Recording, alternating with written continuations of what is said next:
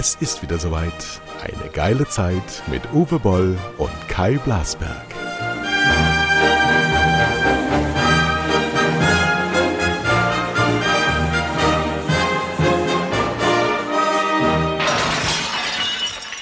So, guten Morgen. Hallo, Uwe Boll, mein Gast. Jo. Mein Gast dreht gerade in Hanau und äh, hat, aber da reden wir nicht drüber. Wir reden über das neue Deutschland, über, wir reden über, haha, etwas ganz am Anfang, was du mir diese Woche geschickt hast und ich habe direkt einen konstruktiven Vorschlag dazu. Und zwar die Bitkom, das ist der Digitalverband, der bei der Politik sitzt ähm, um sich Gelder zu erschwindeln für das private Rundfunksystem oder das gesamte System, was nicht öffentlich-rechtlich ist, hat Forderungen an die Politik gestellt und die an uns weitergegeben.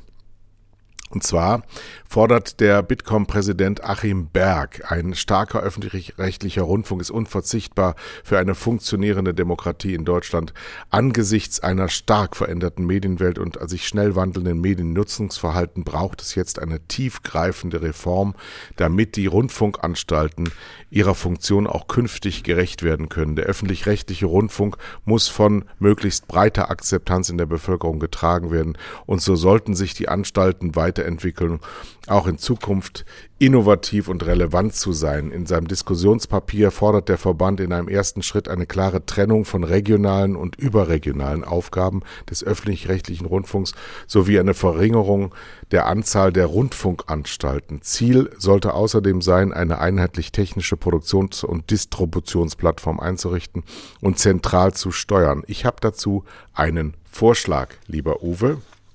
Ja. Lass uns doch bitte mal in dem ersten Schritt, nachdem wir ja Europa uns geschenkt haben vor 40 Jahren, die Bundesrepublik Deutschland nach 75 Jahren mal anschauen, ob alles noch so in Ordnung ist mit den 16 Bundesländern oder ob wir es nicht machen können, wie Kai der Weise, nämlich ich, jetzt vorschlägt. Und zwar machen wir aus 16 fünf Bundesländer, die eng mit Europa kommunizieren, also fünf Oberzentren in Deutschland. Im Grunde, das ist jetzt utopisch, aber im Grunde kann der Bund, die Nation Deutschland eigentlich ganz wegfallen. Und ich würde es unterteilen in Norddeutschland, Mitte, Ost, West, Südwest und Süd. Zu Nord würden gehören Schleswig-Holstein, Mecklenburg-Vorpommern, Hamburg, Bremen und Niedersachsen. Zur Mitte Ost würde gehören Berlin, Brandenburg, Sachsen-Anhalt, Thüringen, Sachsen und Hessen. NRW bleibt so wie es, wie es ist, Bayern bleibt so wie es ist und Südwest würde heißen Baden-Württemberg, Rheinland-Pfalz und das Saarland. So. Oberzentren verkleinern und effizient machen und alle mit einer einheitlichen Technik ausstatten, ein einheitliches Schulgesetz machen, ähm, die Freiheiten der Legislative einschränken und ähm, ja, Europa zulassen, die Regionen stärken und den Bund im Grunde in den Arsch treten, weil der Bund ist das, was uns im Moment die größten Probleme bereitet. Ich habe etwas gelesen, ist mir von deinem Bruder zugeschickt worden, über Jens Spahn und das liest sich wie eine Meldung von 1995, als unser Jensimann 14 Jahre alt war. Wir brauchen vernetzte Gesundheitsämter, sagte er bei einem digitalen Termin mit dem rheinland-pfälzischen CDU-Landtagskandidaten Pascal Bazion. Nach mehr als 70 Jahren öffentlicher Gesundheitsdienst gebe es endlich eine Chance dafür, erklärte Spahn mit Blick auf die Corona-Software SORMAS.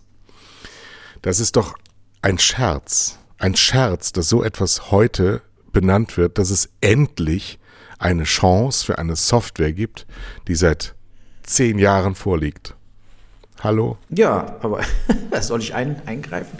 Äh, es ist doch so, das, was, was, was sagst du zu meinem Vorschlag mit den Bundesländern? Na, der, der Vorschlag, der ist natürlich, äh, sagen wir mal, an sich extremst vernünftig und zeigt, wir werden ganz viele Änderungen einbringen müssen, äh, äh, um tatsächlich die Probleme der Zukunft zu lösen.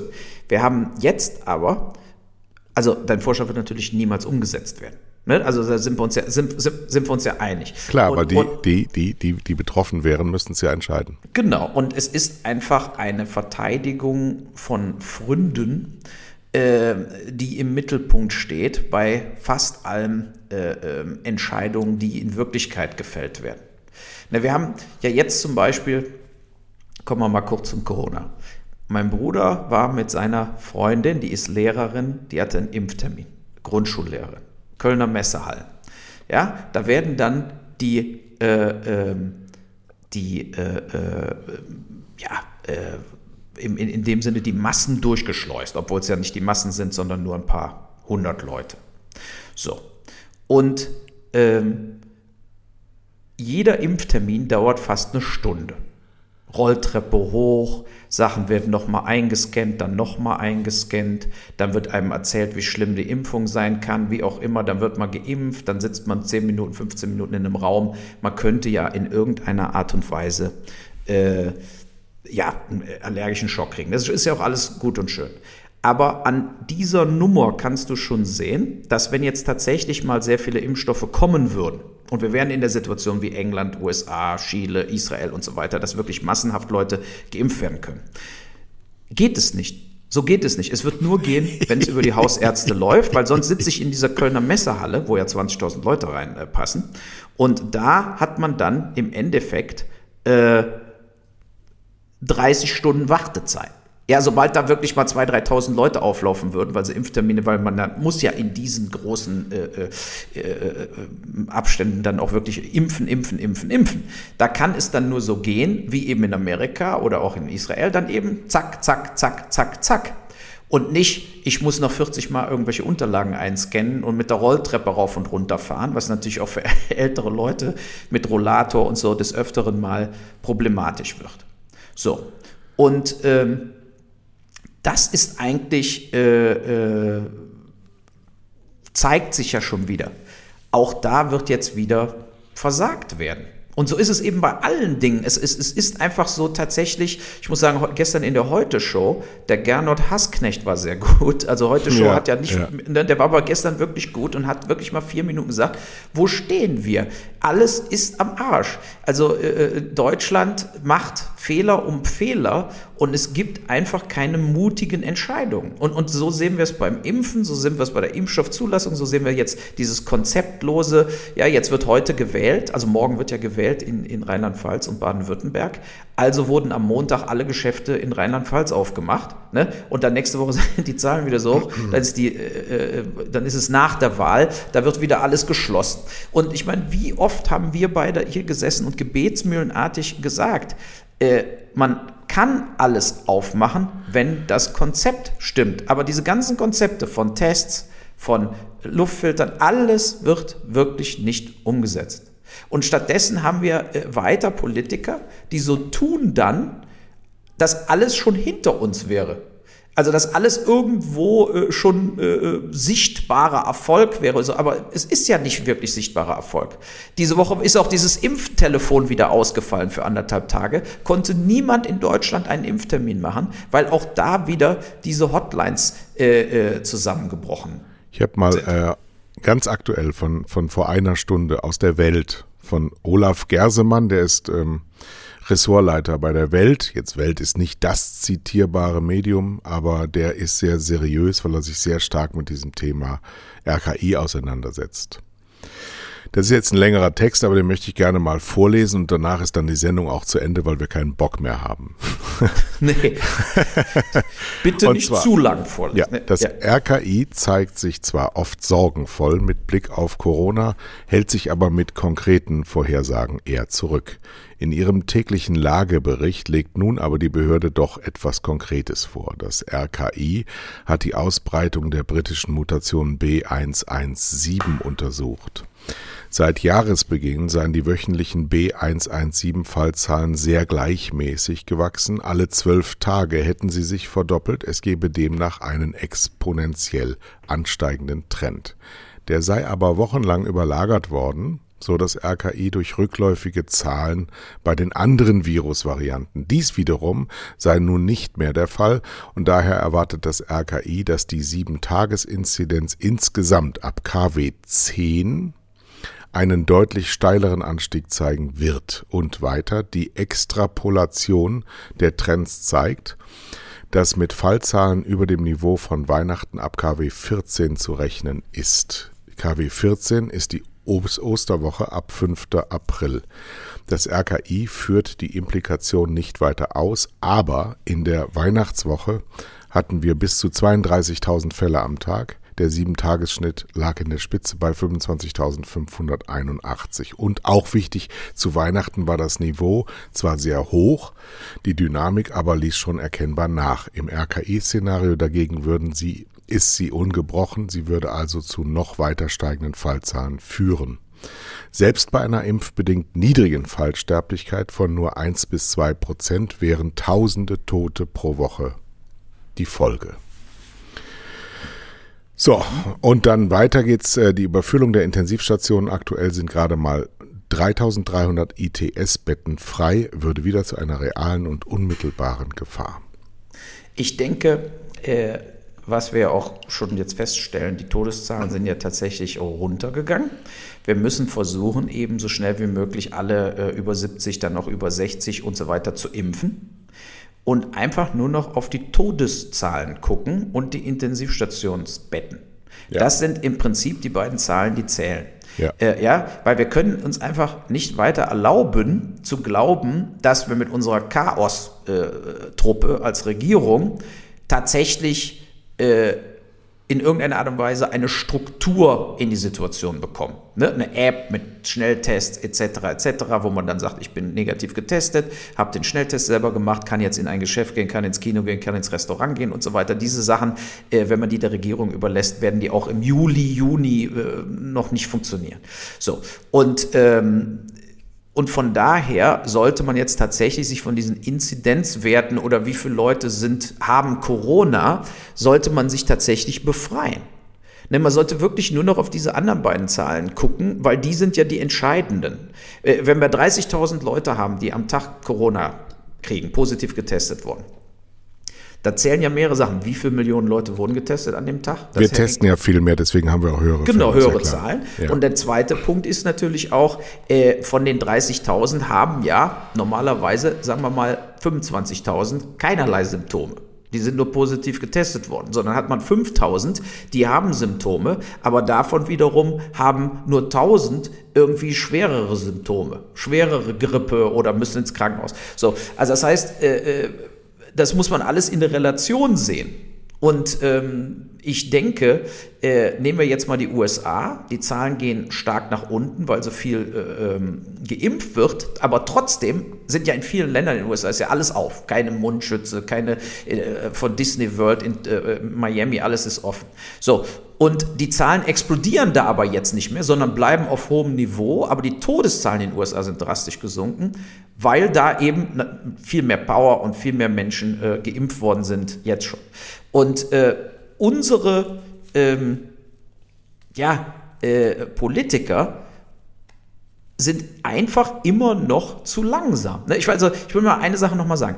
Der Spahn hat doch vor vier Wochen gesagt, im April kommen 10 Millionen Impfdosen die Woche. Das war überall in den Medien. Dann hat er letzte Woche auf einmal zurückgerudert und hat dann noch nicht mehr gesagt, hat gesagt, es kommen noch nicht mal 20 Millionen Dosen im ganzen April. So, da sind wir also schon bei 5 Millionen pro Woche und die werden auch äh, dann noch weniger. Na gut, also das Thema haben wir jetzt dann auch genug besprochen. Ähm, wir haben Wichtigeres zu besprechen, wie zum Beispiel das Yogi Löw. Das haben wir beim letzten Mal gar nicht besprochen, das haben wir einfach ignoriert. Wir müssen ja schon feststellen, es ist ja schon ein Gezeitenwechsel. Das äh, begann ja mit Angela Merkel, die gesagt hat, dass sie nicht wieder antritt. Dann bin ich zurückgetreten von meinem Amt. Äh, Dieter Bohlen tritt nicht mehr an und darf nicht mehr auftreten bei RTL. Yogi Löw tritt jetzt zurück und heute Abend hat Carmen Nebel ihre letzte Sendung. Also ähm, es gibt viele, viele gute Beispiele von Leuten, die den, den äh, Zug der Zeit erkannt haben und zur Seite treten. Aber der Jens, der Jens ist 40, der will noch nicht. Nee, aber Yogi Löw, ich meine, der hat doch geklebt wie eine Zecke äh, äh, im Pelz, ja. Also von daher, aber das finde ich auch interessant, wie auf einmal es wird auf Yogi Löw für anderthalb Jahre, steht überall, wann tritt er zurück, er muss zurücktreten, wir sind am Ende. So, jetzt erklärt er, nach der EM ist endgültig Schluss. Und auf einmal kippen alle komplett um und sagen, wie gut Jogi Löw war. Positiv, netter Typ, toller Trainer. Da alle reden nur noch gut über ihn. Ne, dabei ist er ja nicht gestorben, sondern hat nur die, die Konsequenzen gezogen aus seinem unsäglichen Trainerstil, falscher Aufstellung, äh, null Motivation. Äh, äh für mich hat Jogi Löw seit zwei, drei Jahren komplett versagt. Komplett. Ich habe mir immer vorgestellt, ich wäre Spieler und würde vor dem stehen, wenn der mit, mit seiner Pilzfrisur da vor mir steht und immer so tut, als wäre er noch 35 und in Wirklichkeit ist er schon 60 und dann dann ach ich finde ich habe auch dieses Idiomproblem, ja, dieses Au, dass der, dass der gar nicht recht sprechen kann und der der schäublet so rum, ne, das und ich ich finde das also alles immer so eine halbe ein, ich habe den nie richtig ernst genommen und ähm, der hätte 14 bleiben müssen, was er war, nämlich Weltmeister und dann irgendwo wieder nach Istanbul oder sonst was zu trainieren.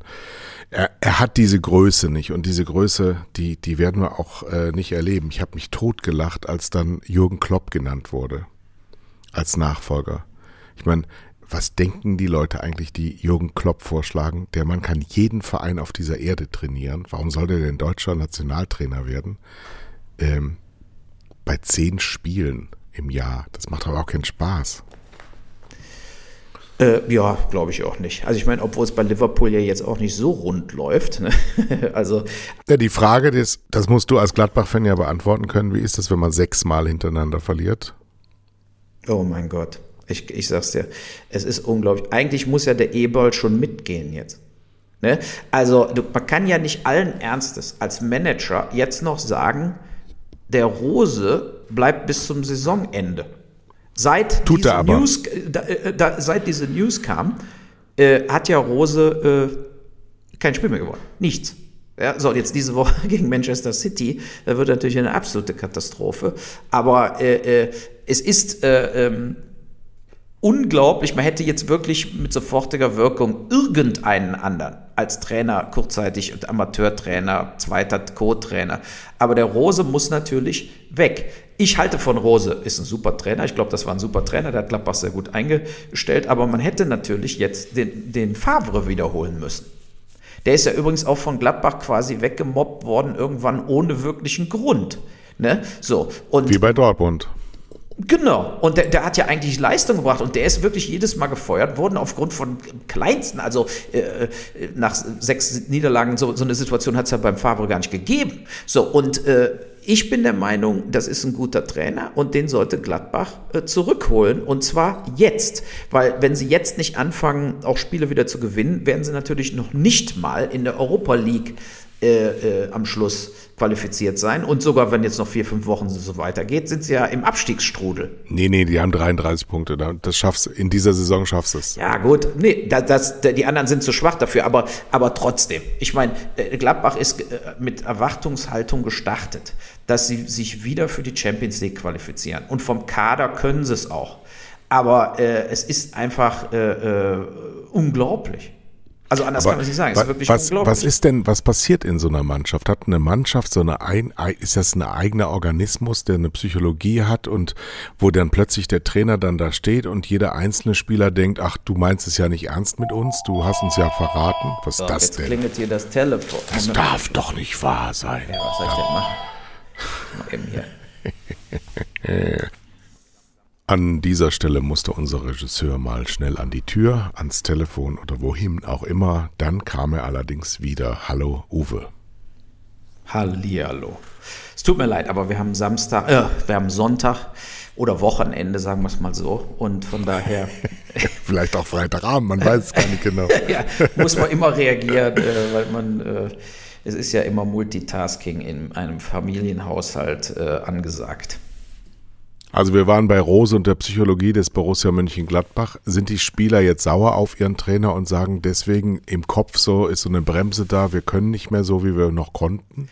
Ich glaube, es ist so eine ähm, Müdigkeitsgefühl. Also dieses, man weiß nicht mehr, für wen man sich jetzt den Arsch aufreißt und man fühlt sich natürlich nach unten degradiert, weil der Trainer zu einem ähnlich starken Club, der nur finanziell stärker ist, aber nicht spielerisch wirklich stärker wie Dortmund, hingegangen ist. Also man fragt sich, der ist doch ohne Not von Gladbach, quasi er hätte noch fünf Jahre weiterarbeiten können, äh, ist er weggegangen, zu Dortmund. Und jetzt ist es, Dortmund ist ja jetzt nicht Manchester City, sondern ist eben Dortmund, ja. Und äh, die Spieler fragen sich jetzt, sind wir wirklich so viel schlechter wie die Dortmunder Spieler? Klar war es das Geld, was den Unterschied gemacht hat. Ähm, aber äh, ja, wer weiß, wie lange der in Dortmund Trainer bleibt. Ne? Da fliegen ja, sagen wir mal, die, die Köpfe etwas schneller und vor allen Dingen, wenn jetzt der Dortmunder Trainer jetzt dann da bleibt, dann als Co-Trainer, steht er natürlich schon in den Startlöchern, so nach dem Motto, oh, wenn der Rose versagt, dann bin ich wieder am Drücker. So, und äh, das ist, äh, und die Frage wird natürlich dann auch aufkommen, wenn der Rose da nicht mehr weiß, wie performt, dass der Co-Trainer, äh, dass schon die Fans dann eben auch sagen, wieso ist der Rose der Trainer? Wieso haben wir nicht den äh, äh Ding, wie heißt denn der nochmal von Dortmund, der Trainer? Tesic. Der Tesic, warum ist der jetzt nicht, bleibt er nicht Trainer? Ne? Die sind ja auch in der Champions League wieder auch noch eine Runde weitergekommen ne? und äh, sind im DFB-Pokal weitergekommen. Kann ich dir genau sagen. Das Problem ist der Herr Watzke. Der Herr Watzke ist ähm, ja ein Teil des Problems von Borussia Dortmund, nicht die Lösung. Denn der war ja damals auch schon, ähm, als die unter Rauball, nee, vor, der, vor Rauball, wie hieß der Präsident da, weiß ich jetzt nicht, in Mitte der 90er Jahre waren die ja fast pleite. Und da war der Watzke ja auch schon ähm, Finanzminister von Borussia Dortmund. Der hat dann seine große Chance genutzt. Er ist eigentlich kein Führer, er ist keine Nummer eins und ähm, hat den Glücksgriff Klopp gehabt, der die Mannschaft äh, in neue Sphären gebracht hat. Und seitdem rennt auch der Herr Watzke diesen Erfolgen hinterher. Und sobald einer so ähnlich ist wie der Jürgen, und das ist der Rose halt, der hat ja mit Mainz auch noch zusammen mit Jürgen Klopp gespielt, in der zweiten Liga, sind ähnliche Typen. Ähm, suchen die händeringend nach einem Ersatz für Jürgen, den sie nicht mehr kriegen können. Man kann auch nichts zurückholen. Und äh, Rose zeigt jetzt gerade seine, seine ähm, dunkle Seite und die kriegt jetzt Dortmund. Und man zeigt, man sieht eben auch bei Watzke, der ja auch jetzt Zorg äh, raustut äh, und ähm, äh, dass diese Position neu besetzt. Er bleibt aber, er will das natürlich bleiben, weil er natürlich auch nie wieder was Vergleichbares kriegt. Ist auch so ein 60-Jähriger, der längst weg müsste. Ähm, dass der Tesic es eigentlich hätte können, seitdem er nämlich weiß, dass er gehen muss, gewinnt er jedes Spiel. Äh, und da auch die Mannschaft den am Anfang in den ersten zwei, drei Spielen im Stich gelassen hat, aber Tesic eigentlich nie eine Chance hatte, das zu werden, sondern direkt gesagt bekommen hat, wahrscheinlich sogar, du hast diese Chance gar nicht, weil wir haben den Rose nämlich schon an der Latuchtel. Und äh, immer das besser zu finden, was man gerade nicht auf dem Hof hat. Und das, was auf dem Hof ist, dann so zu einer 1b-Lösung zu machen, das ist, ähm, bringt Unfrieden rein, weil du hinterher nämlich den, der bleibt, der natürlich genau, wie du es gesagt hast, deswegen bleibt, weil er immer noch seine Chance sieht, weil er, er dann nicht so im Wind steht und er dann den Vorteil hat, die Disziplin gezeigt hat, da zu bleiben, dann trotzdem gezeigt hat, dass es eigentlich könnte und ähm, dieser, dieser Aufbruch eben nicht versucht wird, sondern ständig fremde Prominenz angekauft werden soll. Das nenne ich immer so ein bisschen das Kosmos New York Problem. Immer ist die Braut des anderen schöner als meine eigene und das darf eigentlich nicht sein. Das ist eine gewisse Art von Untreue, die auch ähm, nicht mehr so richtig gut ist. Aber nehmen wir mal den Jürgen Klopp Der hat ja jetzt seit dem Tod seiner Mutter auch kein Spiel mehr gewonnen.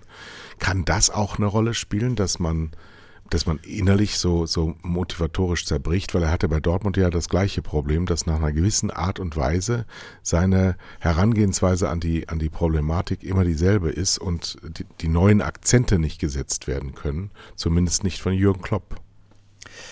Das kann sein. Ja, also es ist ja oft so, Aufbruchstimmung neuer Trainer. Und der hat ja dann wirklich auch hier das Triple hingelegt, ja, ähnlich äh, äh wie jetzt letztes Jahr Bayern.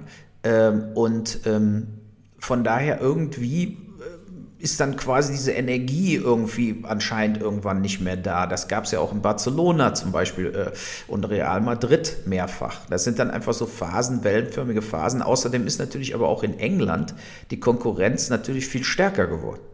Ne? Also äh, man hat ja in England quasi vier Bayern München die jedes Jahr gegeneinander antreten und äh, die je nach Neueinkauf, je nach Trainer äh, äh sind die alle, also Chelsea, Manchester City, Manchester United, äh, äh Liverpool, die sind einfach in der Lage, äh, und dann Arsenal manchmal noch, ja, in der Lage, ganz, ganz oben mitzuspielen. Und in Deutschland hat man eben nur Bayern München und dann hat man eben vier, fünf, sechs Mannschaften, die sich um den Rest streiten können, um Platz zwei. Und nur ganz, ganz selten mal kommt dann eben eine richtige Spannung noch auf. Kann es Leipzig doch noch schaffen, diese Saison oder so? Und das ist einfach äh, zu wenig, um dann eben auch äh, auf internationalem Level mit mehreren Mannschaften ganz oben mitzuspielen und eben auch auf Dauer ein bisschen zu wenig, mein Gott, zu wenig äh, äh, für, ähm, für äh, äh,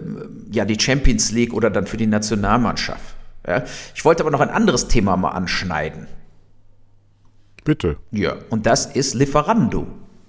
Äh, das fand ich gestern in der Heute-Show auch ganz interessant. Normalerweise haben wir ja jetzt vom Böhmermann immer auch Themen mal so ein bisschen äh, besprochen. Äh, das war gestern, fand ich nicht so interessant beim Böhmermann. Aber äh, Lieferando in der Heute-Show, also die haben ja tatsächlich alle anderen Delivery-Apps aufgekauft. Das ist ein holländische Konglomerat, also die zahlen wenig Steuern in Holland, die haben ihre Umsätze verdoppelt und äh, äh, die Leute werden da ähnlich schlecht behandelt äh, als jetzt bei Amazon. Man kriegt zum Beispiel, man muss mit seinem eigenen Fahrrad ausliefern, man wird nach Kilometern in dem Sinne so ein bisschen bezahlt äh, und man kriegt, dann jeder Fahrer vom Fahrrad 40 Euro Verschleißpauschale pro Monat, was sich noch bis zu dem Punkt sogar gut anhört. Aber dann, äh, bumm, äh, da kriegt man nur einen Amazon-Gutschein für die 40 Euro und kein Cash. Und gerade bei Mindestlohnarbeitern äh, äh, ist das natürlich eine Katastrophe. Was soll ich jetzt ewig mit dem Amazon-Gutschein?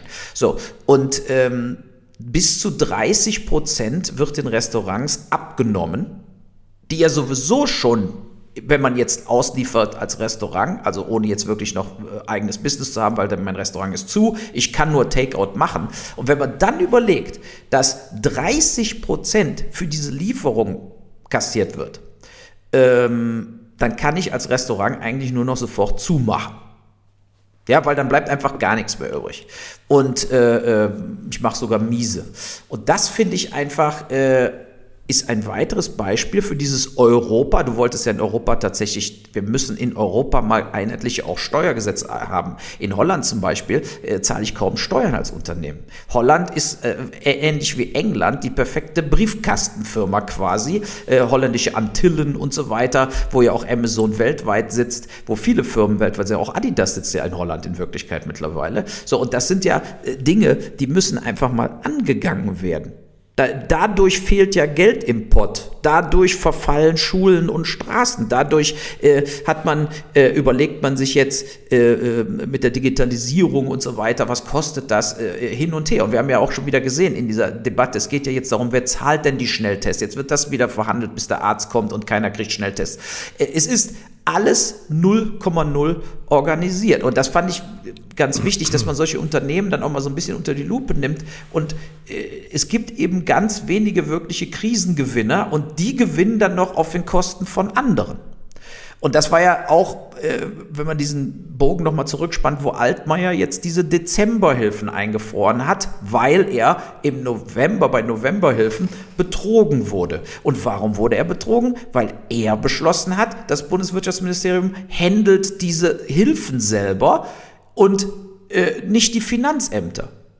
Und dadurch ist er Opfer geworden von Großbetrügern, weil wenn ich irgendwelche Formulare ausfülle, die jetzt nicht mit dem Finanzamt koordiniert werden oder mit meinen wirklichen geprüften steuerlichen Abschlüssen, dann kann ich natürlich auch mal versuchen, so zu tun, als ob ich drei Millionen Umsatz gemacht hätte letzten November und vielleicht kriege ich ja 75 Prozent davon ausgezahlt, aber es ist Betrug. So. Und diese äh, äh, äh Tatsache hat jetzt auch wieder für Altmaier keine Konsequenzen und das Verhalten wird nicht verändert. Es, es wird genau. nicht geändert, dass gesagt wird, ab jetzt für alle, weil die Leute warten ja auch auf ihre Januar, Februar, Märzhilfen, wo sie 90 Prozent der Fixkosten erwarten. Auch da wurde jetzt nicht gesagt, ab sofort werden die Finanzämter, so wie die Hausärzte es machen müssten beim Impfen, diese Dinge übernehmen. Stattdessen wird, sich, wird weiter festgehalten an ganz klaren Fehlern. Die werden dann gerechtfertigt und dann werden diese Fehler einfach weitergemacht. Ja. Und, und, das ist das, das Verheerende, in dem wir in Deutschland sind, äh, ist einfach, dass die Konsequenzen aus falschem Handeln führen nicht zu einer sofortigen Korrektur und vor allen Dingen in einer, in einer Krisenzeit, in der wir jetzt sind. Das ist doch das Verheerende, dass einfach jetzt auch wieder viel zu träge reagiert wird. Wir haben jetzt ja jetzt in der Pandemie gesehen, wir haben ja eine Managementaufgabe, ist ja gar keine politische Aufgabe. Du musst ja nichts mit Ideologie, sondern nur mit Management regeln. Und da kommt eben genau zum Tragen, dass wir so unfassbar fehlbesetzt sind in der Politik.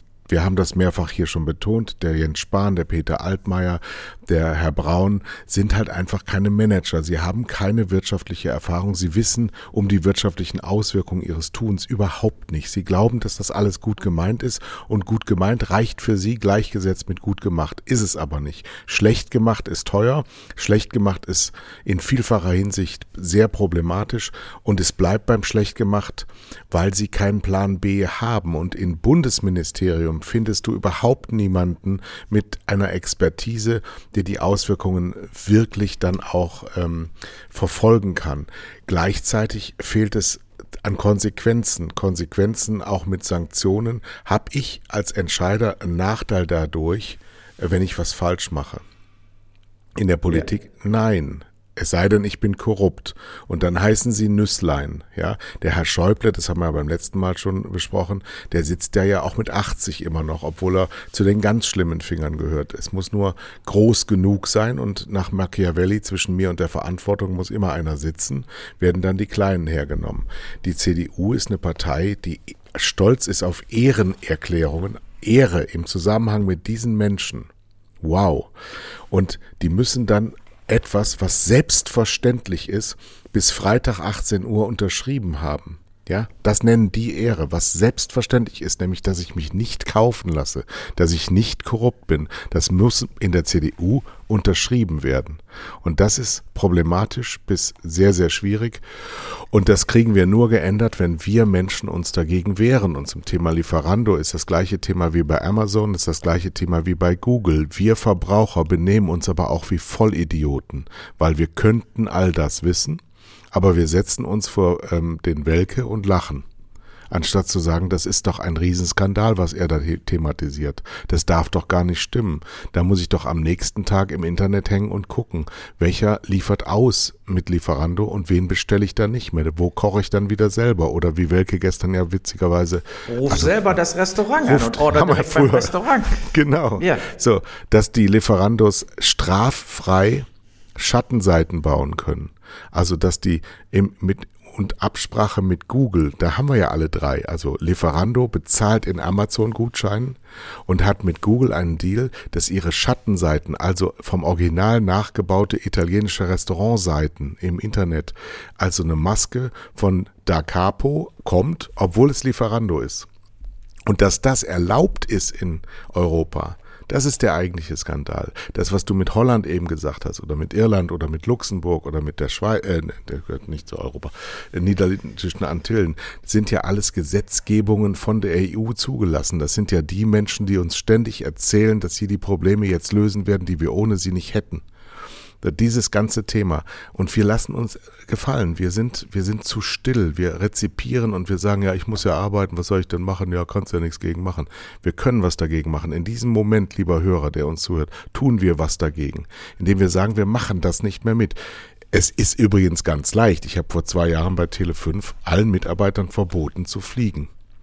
Ich hm. habe allen Mitarbeitern verboten bei Amazon. Es war ja, gab ja mal so eine Phase in Firmen, da wurde alles Private von Zalando, die Zalando-Phase nenne ich das immer, ja. ähm, ins Büro geliefert, bis ich den Leuten gesagt habe, sag mal, wir sind keine Packstation hier, wir sind Fernsehsender und wenn du dir ein T-Shirt kaufen willst, dann geh in den Laden und kauf dir ein T-Shirt und wenn dir das nicht passt, dann lass es wieder da, anstatt es hin und her zu schicken. Das sind auch Umweltsünden, die da begangen werden, Verpackungssünden, die da begangen werden und billige Arbeitsplätze werden geschaffen dadurch.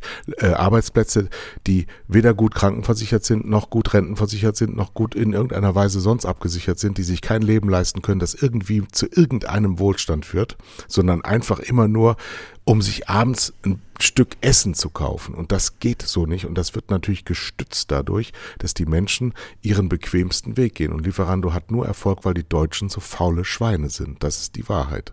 Ja, nicht nur die Deutschen, ne? das auch in vielen Ländern ist das, ist das ja genauso in den USA. Macht's nicht besser. In Kanada gibt es Uber Eats, ne? das ist ja die, äh, die Liefer- oder eben Uber-Fahrer, die einen sonst immer abholen können, auch Essen transportieren und quasi so dadurch quasi ein bisschen doppelt verdienen oder besser verdienen. Die kriegen dann auch so eine Abnutzungspauschale eben für ihr Auto. Aber genau. äh, das wollte, ist absurd. Das ist absurd. Das ja. ganze System ist komplett absurd. Ich wollte nochmal, den, den, wo ich gerade über Kanada rede. Ich habe diese Woche mit einem Rechtsanwalt in Toronto äh, telefoniert. Und er, er sagte, äh, wir haben dieselbe Situation ja wie Deutschland im Hinblick auf Impfen ist total langsam in Kanada. Obwohl genug Impfstoff bestellt wurde, also anders als die EU, hat ja Kanada überbestellt, schon letzten Sommer.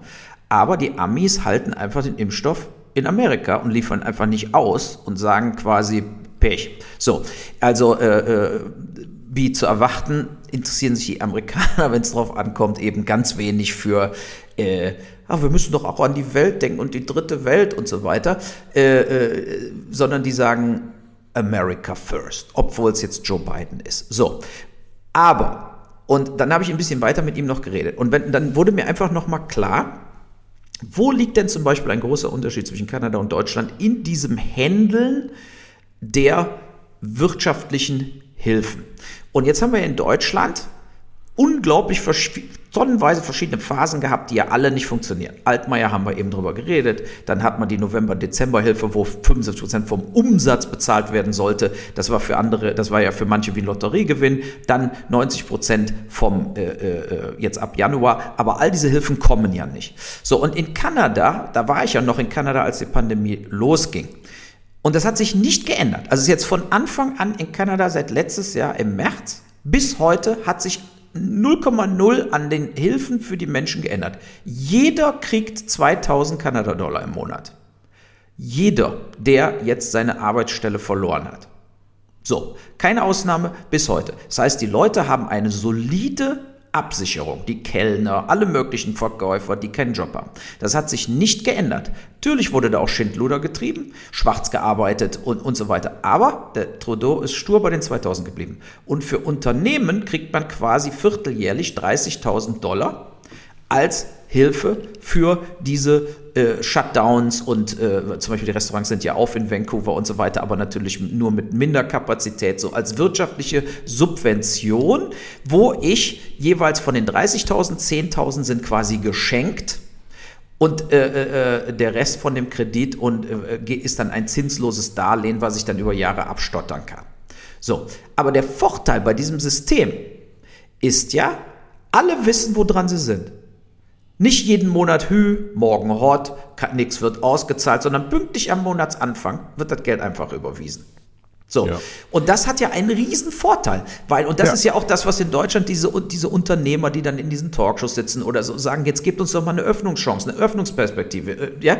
All dieses Rumgeeier immer, dass da irgendwas geredet wird, was dann sowieso nicht umgesetzt wird und das ewig äh, Im Sommer gibt es für gar keinen gar nichts in Deutschland. Dann auf einmal, oh, wir haben eine zweite Welle, was machen wir jetzt? Na gut, ihr kriegt dies und jenes.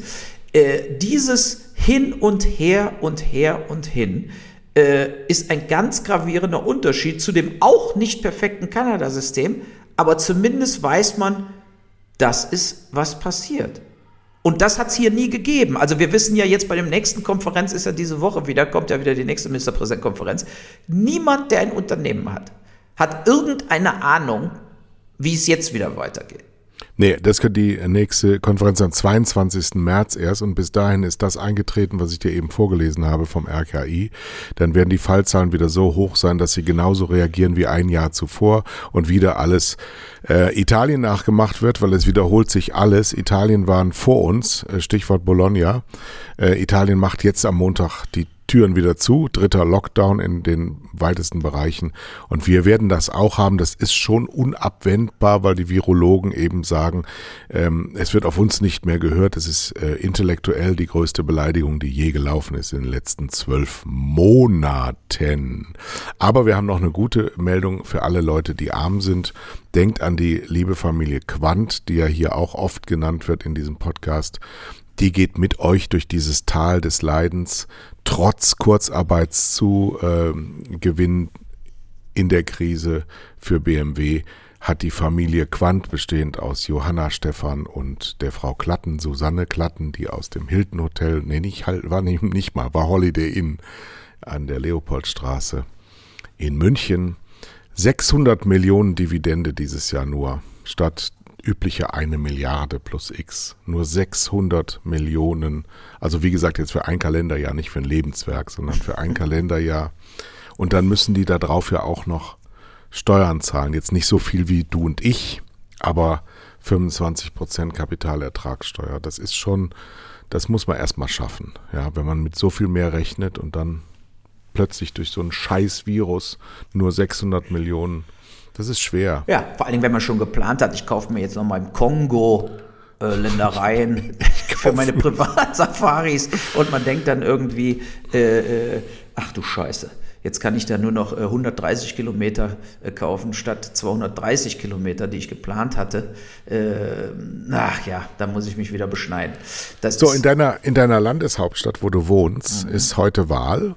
Ja, heute meine, Morgen, glaube ich, ich weiß nicht, heute Morgen ist da immer Sonntag, ist da immer Wahl, ne? Wir haben doch heute Sonntag, Mann. Ach ja, ach Gott, ey, jetzt haben wir es wieder verraten. ja.